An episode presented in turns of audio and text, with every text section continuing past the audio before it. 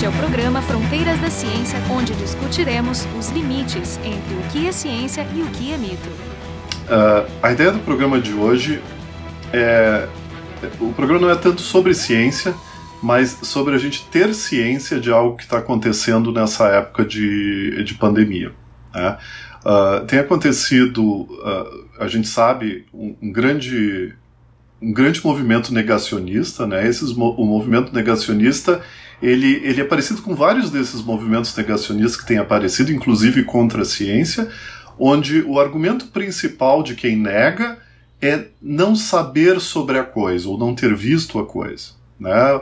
Como se a gente tivesse regredido por um, uh, um estágio do ver para crer, né? onde o pensamento mais abstrato não fosse mais possível e as pessoas têm que ver a coisa acontecer para realmente acreditar nela. E esse é o argumento principal do negacionismo, e até há pouco uh, tivemos aqui em Porto Alegre né, essa experiência de, de uma pessoa que saiu a gravar o, hall de entrada de um hospital que estava vazio, publicou esse vídeo pra, em, em redes sociais e declarou que o fato de ele ter visto um hall de entrada vazio indicava que aquele hospital estava uh, em, numa calma e plácida tarde de domingo, não sei quando ele, ele gravou aquilo. Ou seja, porque ele não tinha olhos de raio-x e não conseguia ver né, o que está acontecendo dentro do hospital, a, a impressão dele era que nada estava acontecendo. E isso é um pouco do que acontece na pandemia, porque as pessoas não, quando olham as ruas, elas não veem pessoas doentes, porque as, as pessoas doentes são removidas das ruas. Eu até tive essa conversa uh, há pouco com alguém que diz assim: tá, mas eu olho essas pessoas idosas caminhando na rua e elas estão bem. Mas aí o meu argumento foi: bom, aquelas que não estão bem não estão caminhando na rua.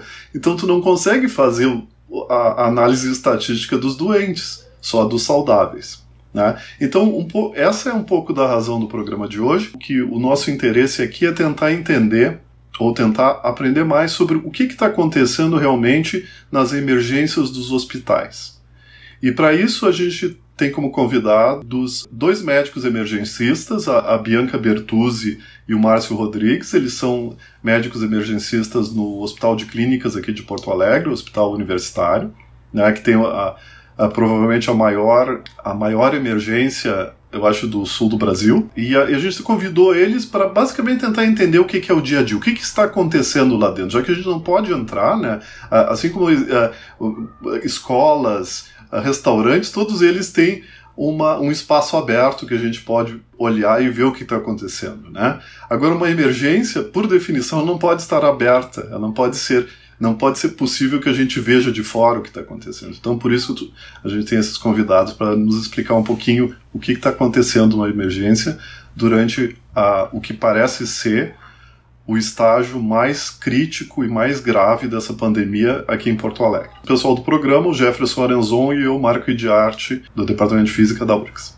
Bom, eu queria só começar. A primeira pergunta que eu queria fazer para vocês, qualquer um pode começar, e é, eu quero entender o que, que, é o dia a dia de vocês. É, quando vocês entram na emergência, o que, que vocês têm que fazer para começar a trabalhar? Então a gente está fazendo essa rotina mais ou menos um ano, né? Desde março do ano passado. E então, no início, antes de eu falar, de falar qual é a rotina, né? No início era super complicado. A gente se atrapalhava para colocar as roupas, a gente tinha medo de tocar em absolutamente qualquer coisa, sabe? Tocava no escudo e me contaminei. Aí ia passar álcool gel na mão e ficava absurdamente neurótico com isso. Não que a gente não esteja agora, mas as coisas são mais fluidas, assim, a gente já faz muito mais sem ter aquele pânico de pensar toda hora que está se contaminando, né? Então a gente chega no hospital, pega o escudo que fica no nosso armário, troca a roupa, coloca uma roupa para para ficar atendendo na emergência, onde a gente fica na emergência só com aquela roupa, põe touca, põe, uh, pega uma máscara N95, tem que fazer o teste da vedação para ver se a máscara tá bem colocada, bem firme no nosso rosto. Por isso, muitas vezes a gente fica com marcas, né? Porque a gente prende bem aquela máscara para ter certeza que ela não vai ter, uh, não vai dar chance da gente ficar respirando o ar de fora. Aí a gente tá. Uh, geralmente a gente não usa nossos materiais, as canetas, as coisas são do hospital, a gente que estão ali na emergência pra gente sair ali com o mínimo necessário, sabe? Para atender qualquer paciente, a gente tem que colocar uma roupa adequada. Então a gente tá com aquela roupa que a gente entrou na emergência, mas para atender um paciente, a gente tem que colocar mais um avental em cima.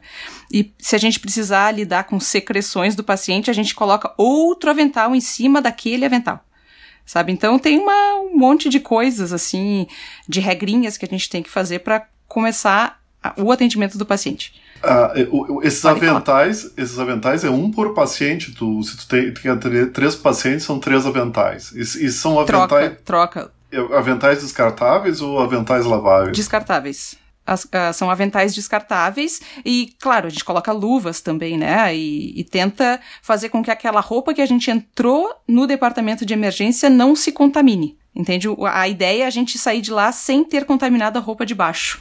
Quando se, se fala, né, normalmente numa sala limpa, né, por exemplo, durante uma, uma cirurgia, se tem as mesmas preocupações né, em relação à, à contaminação. Mas ali a preocupação normalmente é com a pessoa que está sendo operada, né? Assim, em, em, em resumo, o quanto o, a situação de vocês agora é diferente de uma situação dessas de cirurgia, onde já alguns cuidados eram mantidos, né?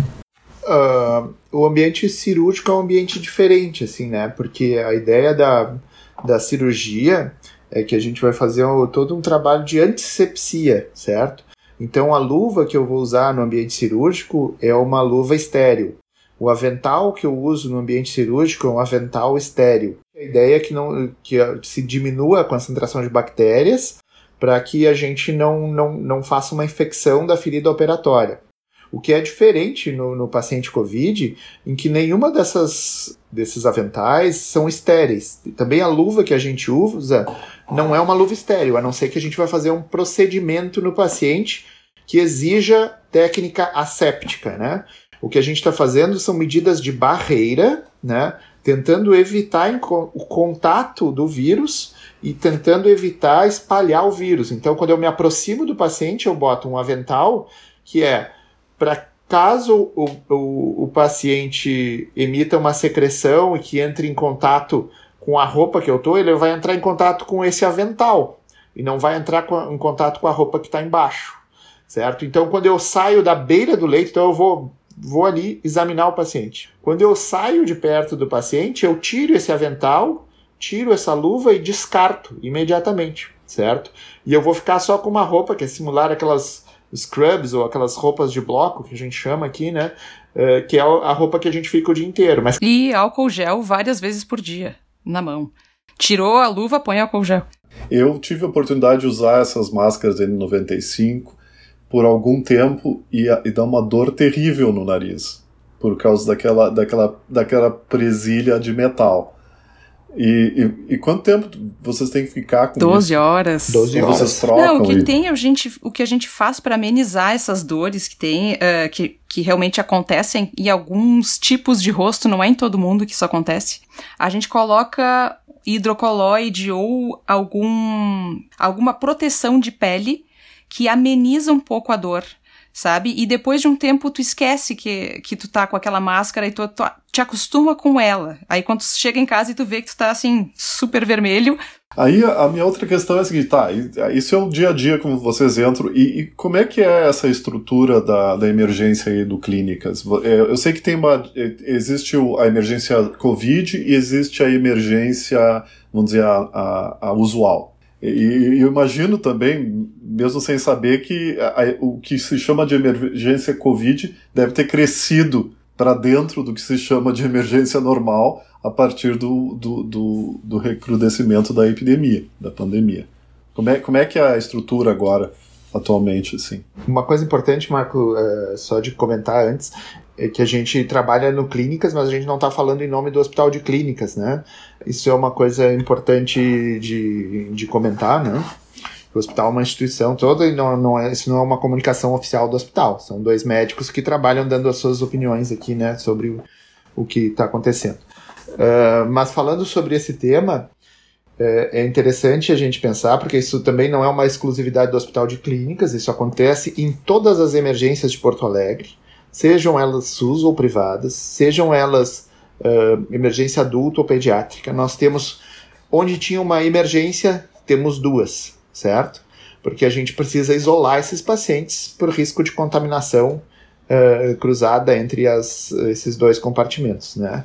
E isso vem se alterando, então todos esses locais tiveram que fazer muitas vezes alteração na sua, na sua área física, né, e pensar todo um sistema para como isolar esses pacientes. A imensa maioria das emergências tinham um ou outro box de isolamento, né? E, então a gente não estava preparado assim para fazer isolamento maciço de pacientes. Então todos os locais tiveram que se adaptar, né? E isso é uma adaptação não só de área física, mas como como uma adaptação toda de equipe. Né? Então a gente precisa ter uma escala com médico, enfermeiro, técnico de enfermagem, todas as, outros, uh, as outras profissões assim que, de apoio. É uma escala duplicada, porque eu preciso ter gente para essas, essas duas áreas. Né? Então, uh, desde o princípio, foi bem difícil a gente fazer essa adaptação, até porque a gente não consegue prever qual das áreas vai estar tá mais demandante, né? Qual das áreas vai ter mais paciente uh, e qual, qual das áreas vai ter mais uh, necessidade de profissionais, né? Então foi um grande esforço dos hospitais para ajustar essas escalas. Essas escalas se tornam ainda mais difíceis no turno da noite, porque as escalas são menores. Né? Então, como a gente separar esses, uh, essa equipe para um lado ou para o outro né? é, é, bem difícil, porque a gente tem bem menos gente durante o, o turno da noite. Em uma emergência, normalmente, uma emergência maior de um hospital, a gente tem uma área para pacientes muito graves, uma área para pacientes que estão internados, aguardando um leito hospitalar, mas que não estão uh, em estado crítico, vamos dizer assim. Tem uma área toda de pacientes que estão em avaliação ou estão recebendo medicação. E tem uma área onde a gente recebe os pacientes que estão vindo da rua, né? Que estão pacientes ambulantes, assim, né? Que é um, uh, que é um ambulatório, onde tem consultórios, onde a gente faz a primeira consulta com os pacientes que estão estáveis, né? Então, geralmente, a gente tem um, dois ou três médicos para cada uma dessas áreas, né, dependendo do, do volume que está se atendendo, e aí tem que fazer essa duplicação, né, porque essa mesma estrutura se repete, uh, se repetia ali no começo né, da, na, na pandemia, e com o avançar da pandemia, esses dois compartimentos eles oscilam de tamanho, né, conforme a demanda. Quando os pacientes chegam, né, eu entendo que é uma situação de emergência, de né, um excesso de, de trabalho, mas vocês conseguem fazer algum levantamento para tentar coletar dados, né, para ser depois estudados, por exemplo, para tentar entender em que situação eh, essas pessoas contraíram o vírus, o que, que elas fizeram. Né? Por exemplo, uma coisa que eu noto é uma falta de uh, dados uh, que tentem mostrar se existe alguma correlação entre o, se a pessoa fez tratamento precoce, né, o dito tratamento precoce, e tá com, tá com sintomas. Né? Acho que esse é o tipo de, de, de, informação que seria bem importante nessas discussões, né, sobre, quer dizer, aparentemente, já que não bastam os resultados dos trabalhos, falando da ineficiência, talvez mostrar um levantamento, olha, as pessoas estão chegando com Covid, fizeram um tratamento ou não fizeram, né? Existe algum tipo de, de levantamento para tentar estabelecer correlações ou nem dá tempo? Quando a gente está atendendo um paciente no ambulatório, tem uma fila gigantesca de outros pacientes já aguardando. Então, não é de praxe a gente realmente tentar colocar de lado e, e, e colocar paciente fez uso de tal, tal, tal. A gente pergunta para os pacientes e pergunta: tu está fazendo uso de alguma medicação? Fez uso de alguma medicação? E, e eles vão dizer sim ou não. O que, que eu notei é que muitas vezes os pacientes que fizeram uso de um tratamento não convencional, tá, ou não baseado em evidências científicas ainda, eles na hora eles têm meio que talvez medo, vergonha, não sei. Muitos não dizem na hora que a gente está perguntando se usaram alguma medicação de fora do padrão científico. E mais tarde, quando eles estão lá um, dois dias, eles ficam mais à vontade e falam: olha, eu já usei tal coisa, já usei tal coisa, e aí a gente acaba perdendo essa informação da entrada, porque ou não, ou não foi anotado no prontuário, ou alguém. Uh, lembrou, colocou depois e, e ficou perdido no texto, sabe? Então, Infelizmente, acho que não são coletados esses dados de uma forma que pudessem ser usados mais para frente. São duas coisas bem diferentes, assim, ó. A gente está falando aqui de assistência, certo?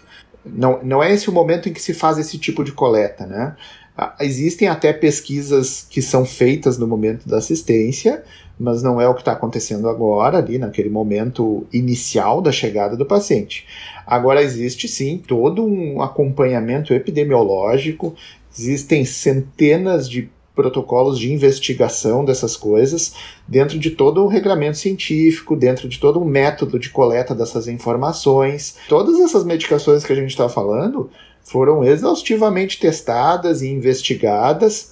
Então eu acho que é interessante ver muitas dessas polêmicas que a gente que a gente vê em torno de uh, dessa discussão sobre as medicações que muitas vezes não estão embasadas em estudos sérios, maiores, em investigação uh, científica e método científico exatamente.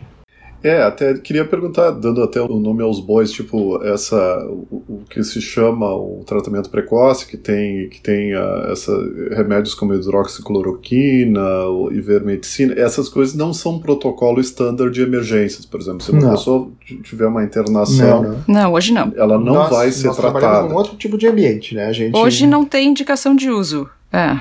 Talvez uma, uma pergunta anterior do Jefferson, que era assim: modificou o, o, grau de severidade dos pacientes Covid ao longo do tempo? Vocês, é, porque agora a gente, de novo, como eu já tinha falado, a gente está no que parece ser uma, uma questão crítica.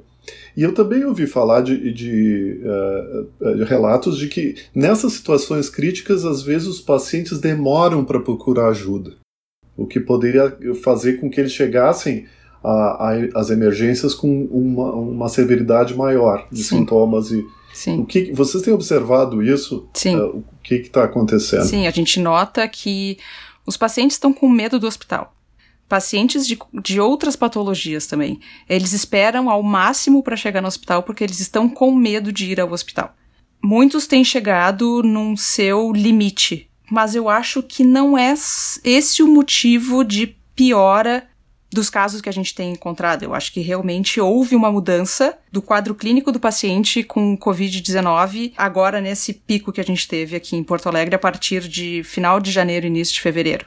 Tá, então, a gente está vendo pacientes mais jovens, a gente está tá vendo pacientes com uma lesão pulmonar muito severa, mesmo em pacientes que não têm um histórico grande de outras patologias. Tem, estamos vendo pacientes com uma severidade de uma doença complexa, não só pulmonar, mesmo não sendo obeso. Houve uma mudança, sim, de padrão em pacientes Covid-19, principalmente. Todos os pacientes são testados para saber, por exemplo, qual é a cepa, se é a P1 ou se é antiga ou não? Basta um teste genérico? Eu não sei se são todos é que tu precisa fazer um teste de genoma para ver isso. E eu não sei qual, qual é o paciente que está sendo submetido ao teste de genoma.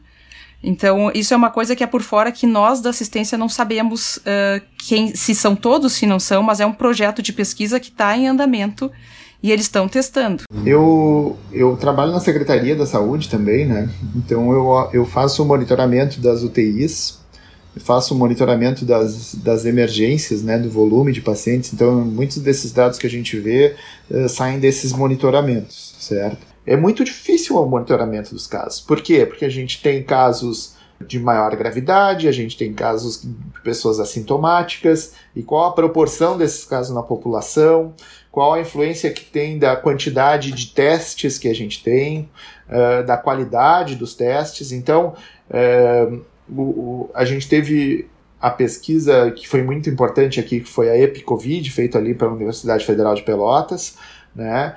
Que foi o que nos ajudou a identificar a, a, a proporção das pessoas realmente infectadas. mas isso não é uma coisa que a gente consiga fazer online, assim, sabe? De ter informação dia a dia. A gente, quando a gente olha a distribuição disso ao longo do tempo, ela vai ser um pouco mais errática. A gente consegue, olhando, dando um zoom para fora, assim, a gente consegue ver tendências, certo? Mas como eu disse, todas essas coisas têm interrelações com dezenas de outras variáveis, né?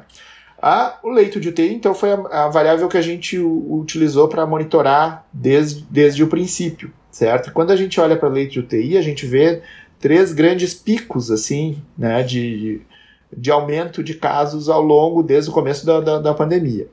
O último foi a, a, a, dentre os múltiplos fatores que pode ter causa, causado essa, essa piora, esse aumento de pessoas no estado maior de gravidade, a gente imagina que o mais provável realmente seja essa nova variante, né?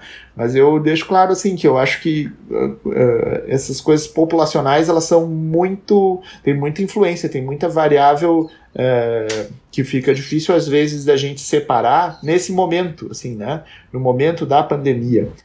Eu, eu, eu queria voltar um pouco para a emergência. Eu queria entender um pouquinho também agora a questão do, da evolução. O que, que é a, o que, que acontece? O paciente, eu estou pensando focando de, de novo no paciente COVID, né?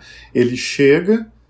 Eu queria ter uma ideia assim do que, que acontece com ele, como é que ele é medicado e, como é, e quais são as possíveis evoluções. Quando é que se decide que ele tem que que ele tem que ir para uma UTI, quando é que se decide que ele tem que ir para um quarto, quando é que, quando é que ele tem alta? Então, o, o paciente entra por mais de uma porta. Então, tem o, o paciente que está, teoricamente, em melhor estado uh, geral, ele entra caminhando. Tá? Então, ele passa por uma classificação de risco, onde são vistos os sinais vitais, e, e perguntado para ele o que está acontecendo. Se ele tem sintomas gripais, se não tem sintomas gripais, e algumas características da Covid para poder selecionar se o paciente tem que entrar para unidade COVID ou unidade não COVID. Quando, tu, quando a gente vê uh, o resultado dos sinais vitais e vê que um paciente tem uma saturação uh, de oxigenação em ar ambiente menor do que 90, esse paciente tem que ser visto logo, porque possivelmente ele precise de oxigênio para melhorar a sua função ventilatória tá? O que, que a gente tem visto nos pacientes COVID, que é uma coisa que a gente não via antes, de verdade, não é uma coisa que a gente não tinha. Uh, a gente achava que não seria possível um paciente caminhando com uma saturação de 74%. É uma coisa que, se acontecesse antes, a gente já teria entubado esse paciente, colocado em ventilação mecânica há muito tempo. Uh, então, assim, a gente tem vários padrões de avaliação de um paciente que vai precisar internar uh, num lugar de UTI, de um lugar que vai precisar de uh, ventilação mecânica logo, ou aquele paciente que consegue ainda receber oxigênio por uma máscara e a gente fica avaliando ele de tempo em tempo, porque é um paciente realmente é um paciente que pode deteriorar muito rápido. A gente vê que um dia o paciente está conversando conosco com um, um, óculos nasal, no outro dia ele já está com uma ventilação não invasiva e logo depois ele já está entubado. Então, é difícil te dizer, uh, o paciente que entra na sala do, do, de um cuidado não tão intensivo, logo pode passar para uma unidade de tratamento mais intensivo, sabe? É, é, é muito dinâmico esse círculo do paciente uh, COVID. Eu, uma coisa que eu também ouvi, existe um dia perigoso, ah, o terceiro dia é o pior deles. Parece coisa de filme, eu ouvi isso, dizer, não, não, o quinto dia é o pior. Começou os sintomas, o quinto dia é o pior. É ali que se decide se a coisa vai para um lado ou para o outro. Isso aí é, isso é mito, né? Não, é interessante porque mais para o começo da pandemia, dependendo de como o paciente chegava, se era para os primeiros dias da, da, da infecção, a gente ficava com uma expectativa que ele poderia piorar muito, em poucos dois, três dias, talvez ele piorasse muito. E agora, nesse momento, a gente vê um padrão mais espalhado, assim, às vezes o paciente vem já precocemente já muito ruim, uh, outros começam a ficar ruins numa, numa data bem mais adiante, lá pelo 14 15 quinto dia, ainda aparece gente que, que piorou naquele momento, né? Então, isso é uma coisa que indica a mudança no padrão. Pessoas que estão internadas. Ou não. Não, é um paciente que vem de casa, às vezes. Porque às vezes tu consegue mandar para casa.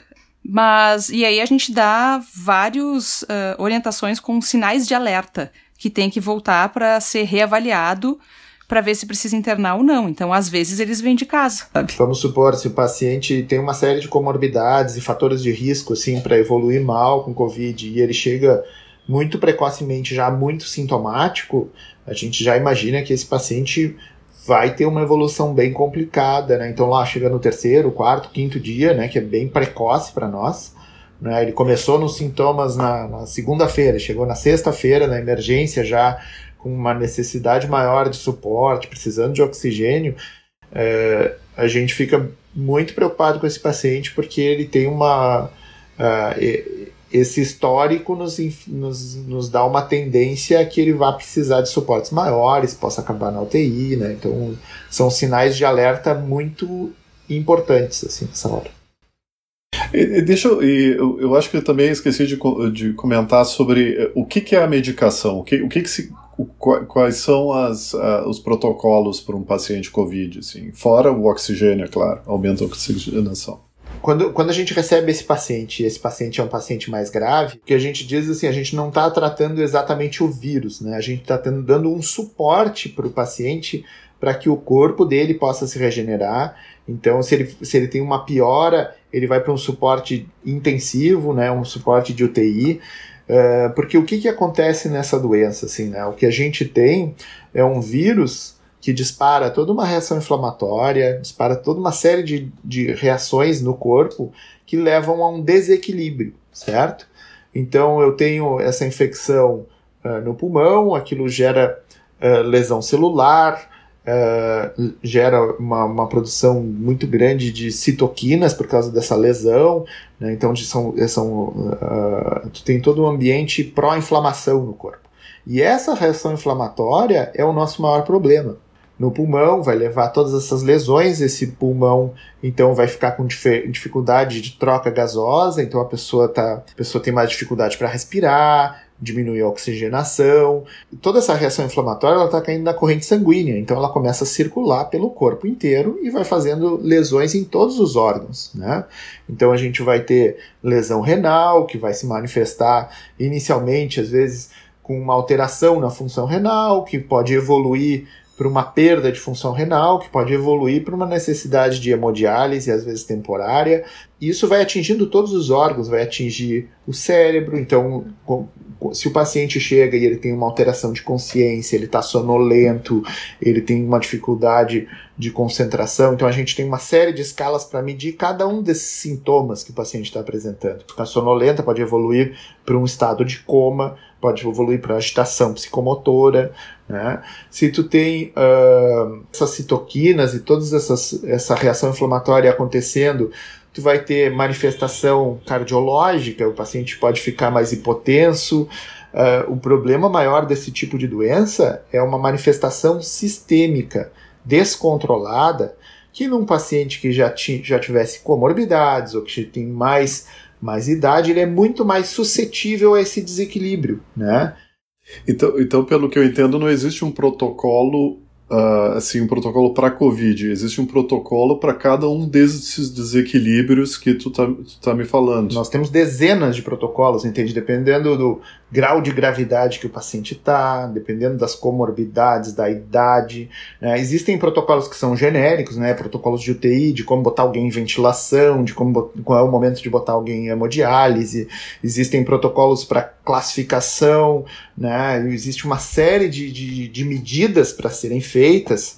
Né? E, está aí toda a dificuldade de, de conseguir gente que consiga fazer porque todas elas são complexas, envolvem uma série de cuidados constantes, né? Então a gente precisa ter equipe de enfermagem, precisa ter fisioterapeuta, precisa ter gente para virar os pacientes, para cuidar, porque imagina, é um paciente que ele passa a ser, se, se, ele acaba entubado, sedado, curarizado, que a gente diz, né, que ele vai estar tá recebendo um bloqueador neuromuscular, ele precisa de alguém para estar tá, é, fazendo a manutenção e, e checando todas as funções fisiológicas o tempo inteiro para que se mantenha a estabilidade desse doente.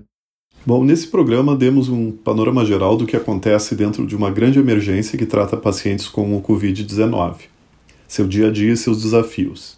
Esse tema será abordado em dois episódios do Fronteiras da Ciência. No próximo episódio, falaremos do que acontece quando esse sistema entra em colapso. Um colapso como esse que estamos vivendo agora. Os convidados de hoje foram os médicos emergencistas Bianca Bertuzzi e Márcio Rodrigues, que trabalham aqui na emergência do Hospital de Clínicas de Porto Alegre.